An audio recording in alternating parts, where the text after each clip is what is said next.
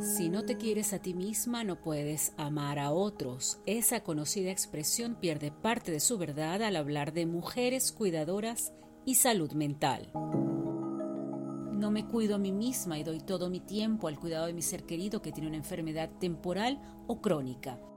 Sí, a veces a mí me agarra la depresión, del trabajo a la casa, de la casa al trabajo, pendiente de mis hijos, sobre todo del, del que convulsiona, que es el que más me preocupa. Es Rosa, madre venezolana, cabeza de familia como ella se nombra. Cuida a Juan, uno de sus tres hijos, quien comenzó a convulsionar siendo él adolescente.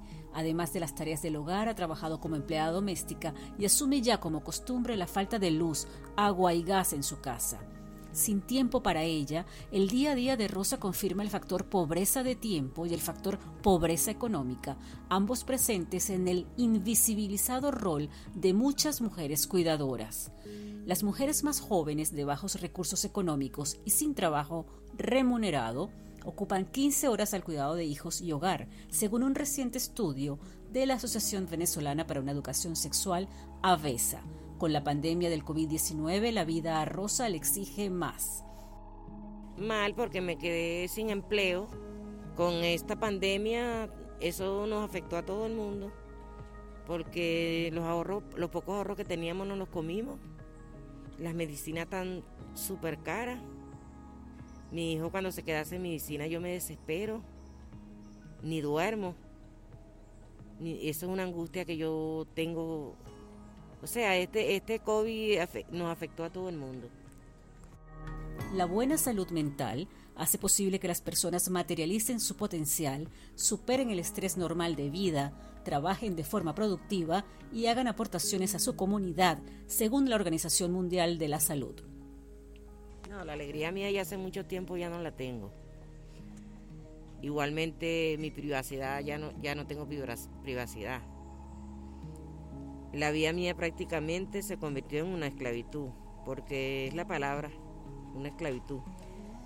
Yo soy la esclava de mis hijos, sobre todo de mi hijo el que convulsiona, que ya tiene 33 años.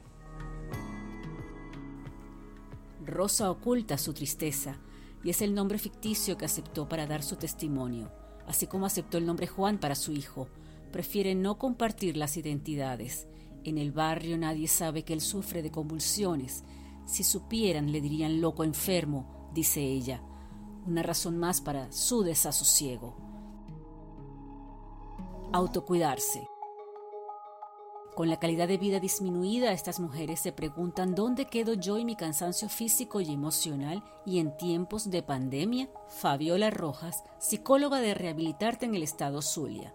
Saber cuándo necesitamos ayuda y pedirla es un primer paso para mitigar un poco el impacto que está teniendo en la actualidad la COVID-19 más la emergencia humanitaria compleja en nuestra salud mental como cuidadoras. El llamado síndrome de burnout, sentirse agotada, afecta a madres y al personal sanitario. La frustración que esto genera detona en estas cuidadoras altos niveles de ansiedad, llegando incluso a ataques de pánico, depresión. La desigualdad de género en las tareas de cuidado informal, esto es, que son en mayoría mujeres quienes cuidan, puede ocasionar peores daños. Muchas veces para lograr desempeñar de forma adecuada este rol de cuidadora, la mujer suele quedarse en el hogar, suele restringirse a ciertas actividades particulares y esto genera altos niveles de dependencia y por tanto altos niveles de vulnerabilidad a la violencia o al maltrato. Buscar ayuda psiquiátrica o psicológica o en el entorno recomienda Rojas fortalecer nuestras redes de apoyo, amigos, amigas, familiares, que puedan estar ahí y prestarnos una mano amiga, puede hacer maravillas, porque no estamos solas. Remontar la cuesta hacia la salud, el bienestar. Sí, Mayela Carrillo, asesora en derechos humanos y psicoterapeuta. Necesitas ubicarte en quién eres y en quién no eres cuál es tu responsabilidad y cuál no. Asumir el ejercicio de tus roles desde la conciencia y la seguridad plena de que si no tienes los recursos y las habilidades adaptativas desarrolladas, pues ir a buscarlas para tener una mejor calidad de vida. Insistir en encontrar tu bienestar y tu dignidad. Esa será siempre una muy buena inversión.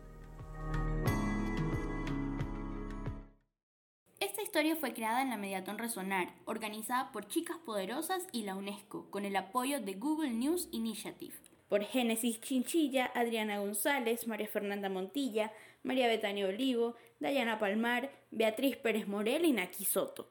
Para escuchar todas las historias sonoras creadas de forma colaborativa e interdisciplinaria por mujeres y personas no binarias de Bolivia, Colombia, Ecuador y Venezuela, visita chicaspoderosas.org slash historias resonar.